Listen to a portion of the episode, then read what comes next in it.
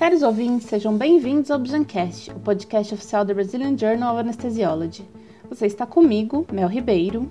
E comigo, José Paulo Mendes. Você pode seguir o Bijancast aí mesmo na plataforma que está nos escutando. Basta clicar em seguir ou assinar no Apple Podcasts, no Spotify, Deezer ou Google Podcasts. Você será notificado todas as vezes que um programa novo for lançado. Neste programa, conversamos com o Dr. Guilherme Antônio Moreira de Barros, da Faculdade de Medicina de Botucatu da Unesp e editor associado da Bijan, sobre a relação do anestesiologista diante da terminalidade de pacientes, ortotanásia e distanásia. Para essa conversa, tivemos como base o artigo The Anesthesiologist Facing Terminality, a Survey-Based Observational Study. O link para o artigo está na descrição do episódio e ele pode ser baixado do site da Bijan.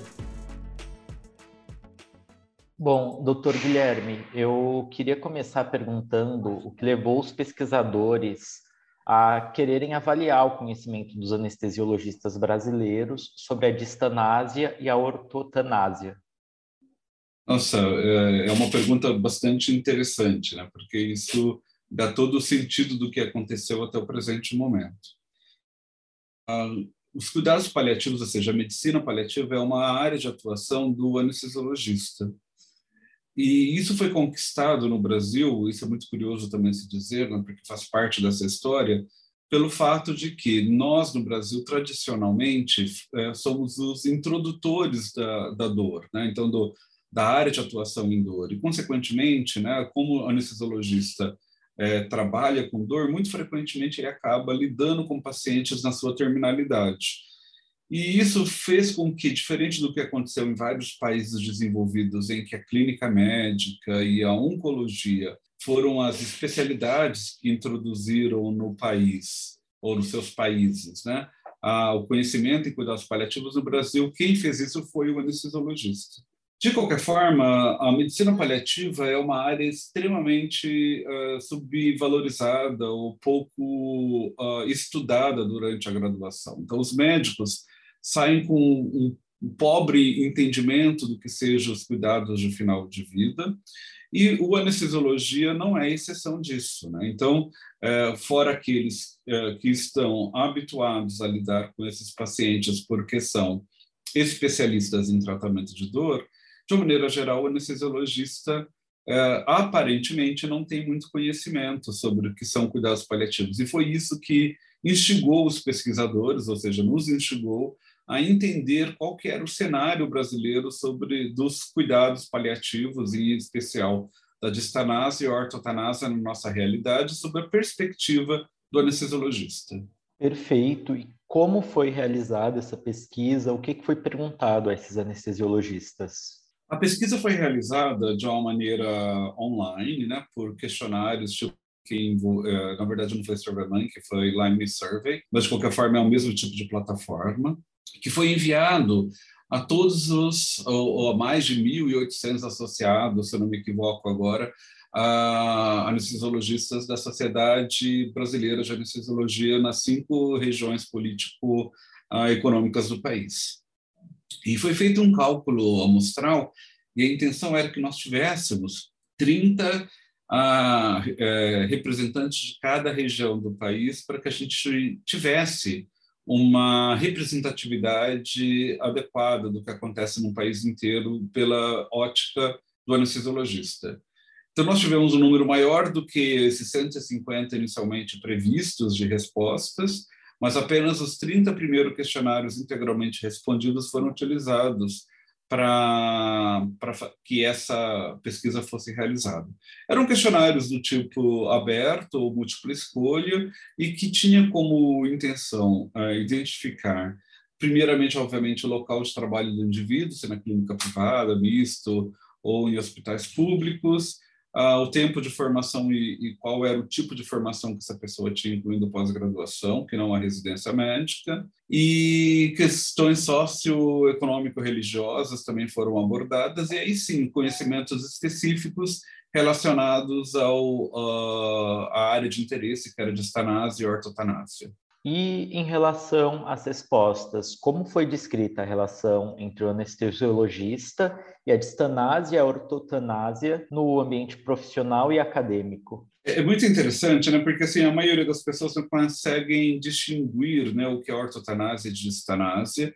E a gente observou que realmente a graduação no Brasil continua não sendo adequadamente uh, suprida essa falta durante a graduação, né? essa falta de conhecimento. Isso chamou atenção Uh, e é fácil de ser identificado porque os médicos mais novos, ou seja, de faixas etárias mais novas, que responderam ao questionário tinham um nível de conhecimento maior dessas práticas do que os, as pessoas de mais tempo de formado. E outra informação interessante foi que essas pessoas relataram que o conhecimento sobre essa a diferença entre essas práticas foi adquirido basicamente por uh, fora do, do, do, do, meio acadêmico propriamente dito, né? até eventualmente fora da residência médica.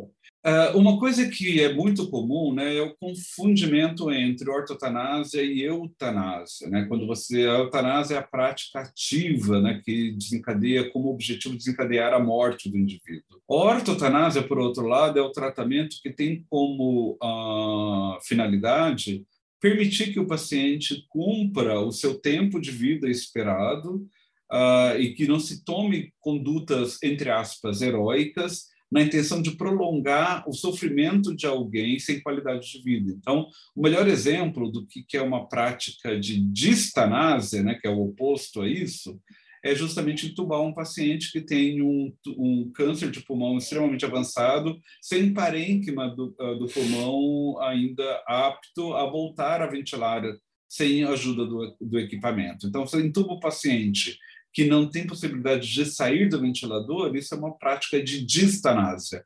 Enquanto uma conduta de ortotanásia frente a essa situação clínica seria oferecer conforto, especialmente opioides, que trata a, a sensação subjetiva de falta de ar, ou seja, de espinéia desse indivíduo, e, consequentemente, o paciente tem uma, uma expectativa de vida que respeita o limite, obviamente, do, do seu organismo frente àquele adoecimento.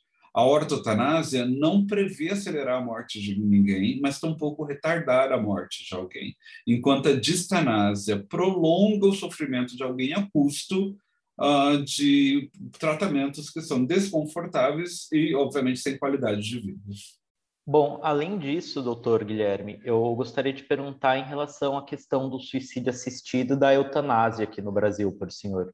Essa é uma pergunta extremamente interessante, né? E é, inter... e é importante que a gente distingua a ortotanásia é uma prática legal no Brasil que tá, que ela recebe apoio de uma lei, né? Ou seja, nós podemos iniciou o Estado de São Paulo foi um estado uh, bastante futurista em, em, relação a isso, quando do, da, da, do adoecimento do Mário Covas, que uh, era o governador daquela época do estado de São Paulo e teve um câncer terminal e ele promulgou essa lei no estado de São Paulo inicialmente que uh, tinha como objetivo regulamentar a prática da ortotanásia, ou seja, permitir ao paciente que ele uh, escolhesse que tratamentos ele seria ou não submetido, assim como o local da sua morte ele poderia escolher se dentro do hospital ou, por exemplo, o seu domicílio. As práticas do suicídio médico assistido e da eutanásia, elas são totalmente proibidas no Brasil e elas são consideradas assassinato. Ou seja, o médico que, que é, de alguma forma se envolver em qualquer uma dessas práticas, ele pode ser levado ao Ministério Público né, e uh, responder a um processo crime pela morte, responsável pela morte de algum indivíduo, no caso, um paciente. Alguns países, entretanto, essas práticas são aceitáveis e legais. Né? Em alguns estados americanos, na verdade, hoje, na maioria dos estados americanos, essa prática já é aceitável, né? especificamente do suicídio médico assistido. O suicídio médico assistido é aquele em que o médico não precisa estar obrigatoriamente, e geralmente não está presente no momento do suicídio, mas como a própria prática diz, o médico prescreve o medicamento, ou seja, dá os meios para que o paciente, que deve obrigatoriamente por conta própria fazer uso desse medicamento. Então, é uma forma ativa de cometer o suicídio. Então, não pode alguém injetar alguma coisa nele, não é assim que funciona. Ele deve, por exemplo, ingerir geralmente é feito com barbitúrico, é, ele deve ingerir uma dose letal desse medicamento na intenção de morrer. Enquanto a, a eutanásia é a prática em que o médico toma alguma conduta que tem como objetivo puramente acelerar ou uh, fazer com que a morte ocorra instantaneamente. Como, por exemplo, um indivíduo que tem possibilidade de sair do ventilador por melhora clínica do estado do seu pulmão, esse é o melhor exemplo, mais uma vez. Esse indivíduo simplesmente, ou melhor, o médico simplesmente desconecta o ventilador dele na intenção de produzir a morte do indivíduo. Isso é assassinato, né? Assim como, uh, eventualmente, ele deixa de oferecer algum tratamento na intenção de matar um indivíduo, por exemplo, é um paciente que, sabidamente, ele pode se recuperar de uma lesão grave, ele está com uma hemorragia importante, ele deixa de oferecer o sangue, o, transfusão sanguínea, por exemplo, deliberadamente na intenção de causar a morte do indivíduo. Isso seria uma forma também de eutanásia. Essas duas práticas, como disse anteriormente, são no Brasil e nenhum médico pode, de maneira alguma, se envolver nelas.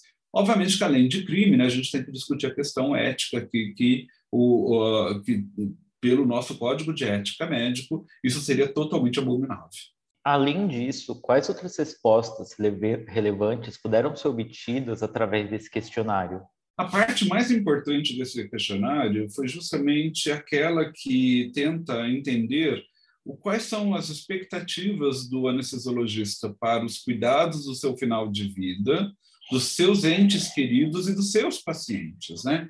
E nesse caso, um número expressivo, quase que 100% dos uh, anestesiologistas responderam que entendem que a ortotanásia é a melhor conduta a ser tomada, tanto para o seu ente querido, como para si mesmo, como para o seu paciente.